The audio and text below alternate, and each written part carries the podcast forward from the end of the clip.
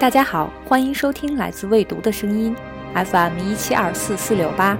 我们提供实用、有趣、长知识的新鲜资讯。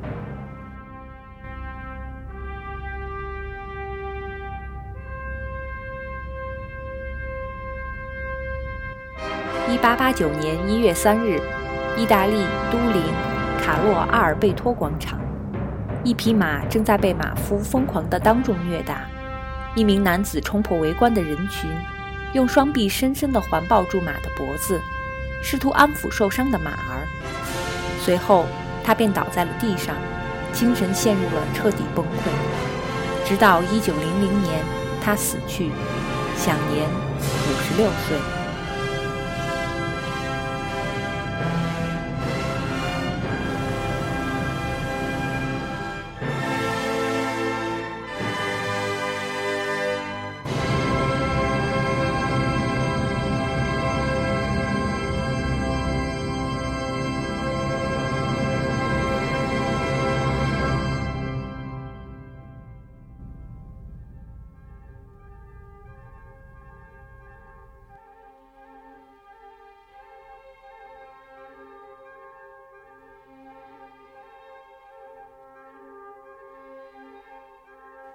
三本书阅尽尼采的一生。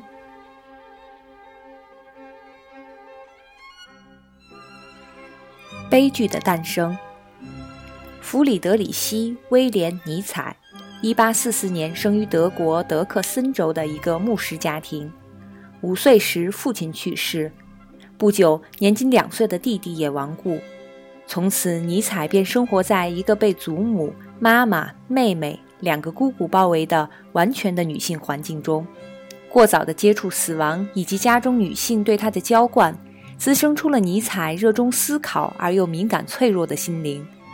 过早的成熟与聪慧，使得尼采在古典学、诗歌、文学、音乐等方面才华出众，但也埋下了困扰他终身的健康问题的定时炸弹。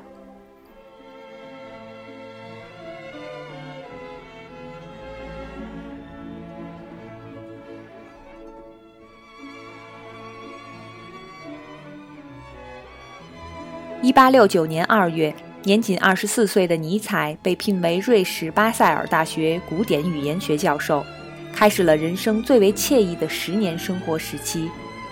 一八七零年，尼采被聘为正教授。一八七二年，尼采发表了第一部专著《悲剧的诞生》。《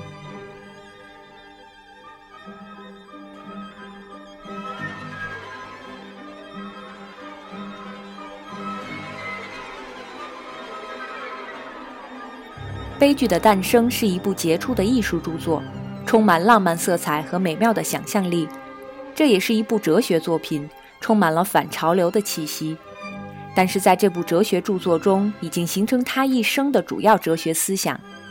尼采哲学的主题是生命的意义问题，而他对这个问题的解答便是靠艺术来拯救人生，赋予生命以一种审美的意义。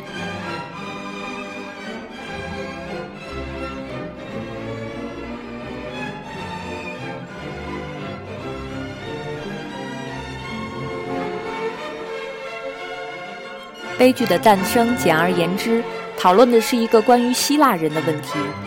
贯穿于本书的两个基本概念是日神和酒神。酒神代表着感性精神，日神代表着理性精神。酒神是音乐的源头，日神是造型艺术的源头。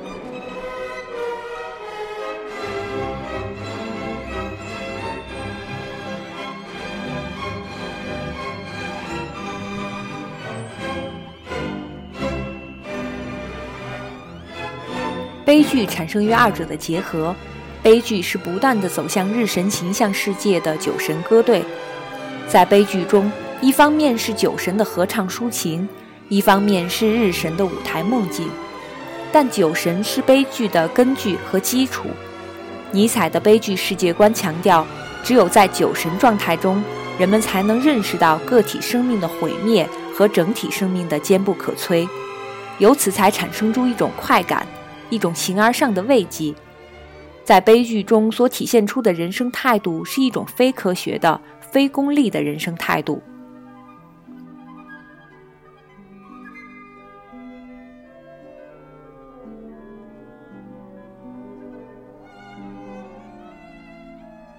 悲剧的诞生的主旨尼采后来一再点名是在于为人生创造一种纯粹审美的评价。审美价值是该书承认的唯一价值，全然非思辨、非道德的艺术家之神是该书承认的唯一的神。他还明确指出，人生的审美评价是与人生的宗教、道德评价以及科学评价根本对立的。尼采猛烈地批判了自苏格拉底以来的西方实用主义、科学主义传统。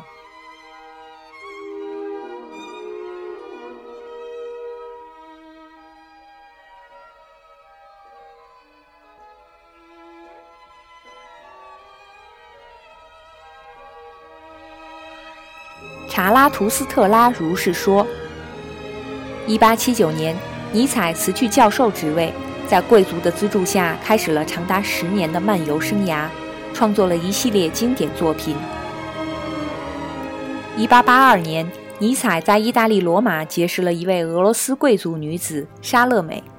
莎乐美出生于俄罗斯显赫的军事贵族家庭，出生时沙皇亲自写信道贺。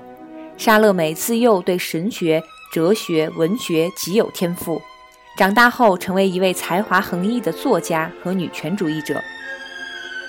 对尼采的才华，莎乐美早已倾心不已，而莎乐美的美丽和博学聪慧同样让尼采如痴如醉。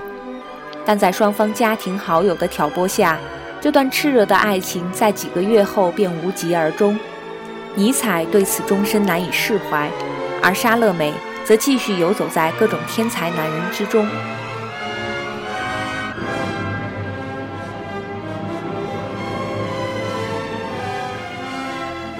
为了平复尼采受挫的内心，莎乐美之后为尼采写下了一首诗篇：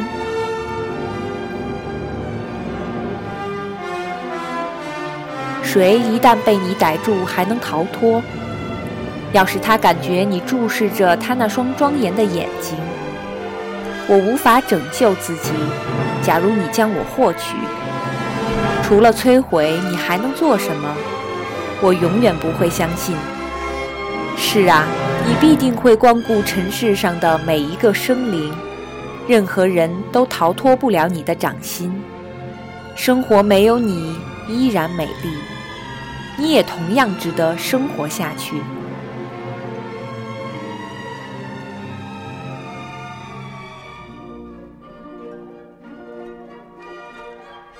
随后，在1883年，尼采结束了长达两年多的创作，出版了《查拉图斯特拉如是说》。查拉图斯特拉是两千五百多年前拜火教的创建者。尼采在他的这部作品中，假借查拉图斯特拉之名，综合地展现了他在古典学、神学、诗学、戏剧、哲学方面的各种绝技。尼采仿照圣经的语言风格，并引用各种古典希腊、罗马历史典故、神话、莎士比亚和歌德等巨匠的作品，全方位地表达了自己的哲学思想，文笔奇丽，哲思深沉，正常人没有相当的知识储备，极难真正领会其中要义。往往书中的注释要占到书中三分之一以上的比重。超人哲学是查拉图斯特拉如是说中的核心关键词。尼采将自己关于人类与人类未来的思想全部倾入了此书当中，并以符合逻辑的方式一点点地通过查拉图斯特拉阐述了出来。作者主要表达的思想有：一、人类是处于超人与禽兽之间的物种，人类进步的方向便是超人；二、上帝已死，唯有让上帝死。才能让人类进化至超人。三，要甘于堕落自己，才能使全人类进步。人类的道德便是超人堕落的意志。四，具体描述何谓超人。在尼采看来，超人从忠于大地的众生中产生，但超人并不是全体人类进化的结果，就像人类不是全体猿类进化的结果一样。整个人类好像一座隐山，在芸芸众生之中，只有少数勇敢者、创造者、权力意志数量多、质量高者，才能攀援那悬浮于深渊之上的绳索，而抵达光辉的彼岸，成为超人。超人是现存人类的目的和意义。现代人要积极的、勇敢的向超人迈进。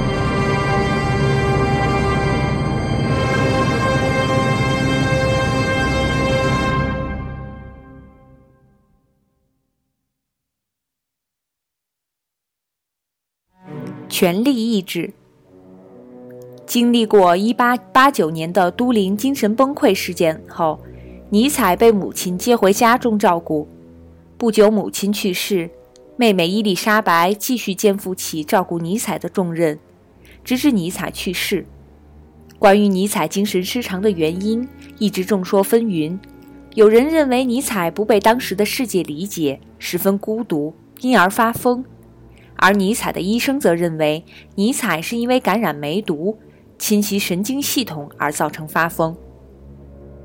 在尼采生命的最后及其过世后的岁月中，妹妹伊丽莎白都扮演了重要角色。妹妹原名伊丽莎白·福尔斯特，因为从小就崇拜哥哥，在尼采晚年，妹妹干脆把名字改成了伊丽莎白·福尔斯特·尼采。正所谓成也萧何，败也萧何。妹妹不仅对晚年尼采的个人生活至关重要，对晚年尼采的学术出版和尼采过世后的思想传播也至关重要。世人熟知的尼采晚年最重要的代表作品《权力意志》，即是在妹妹的一手操持下才得以出版的。但这部作品的出版却遭致了当时和后世诸多专业学者的抨击。尼采原稿中有三百七十四条格言体的片段，并做了分类，但妹妹福尔斯特尼采在出版时删去了一百零四条，又把从其他作品中抽出的内容编辑进去，在采用的二百七十条中，又有一百三十七条存在脱漏、任意改动、注释不当等各种错误。尼采过世后，妹妹伊丽莎白·福尔斯特尼采为了迎合权贵。凭借其尼采著作继承人和档案馆负责人的身份，对尼采的著作进行了诸多篡改。最为重要的当属希特勒德国时期，伊丽莎白·福尔斯特尼采为了迎合希特勒对尼采的崇拜，将尼采思想神化成了法西斯思想的源泉。纳粹为了为自己的理论找到合法性，对尼采的思想，特别是超人哲学，断章取义，随意歪曲。但这并不能说尼采思想却乎是纳粹思想的源头。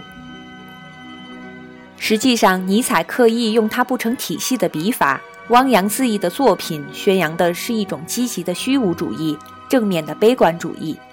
他的说法很多时候前后矛盾，在阅读他的作品的时候，要秉承一种视角主义的方法，不能总是站在一个不变的角度和他较真。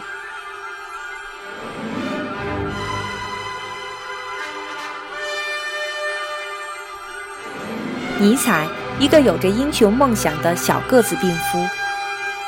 每当我想到那些没有正当理由的、没有做好准备理解我思想的人，却要从我这里寻找权威时，我就会不寒而栗。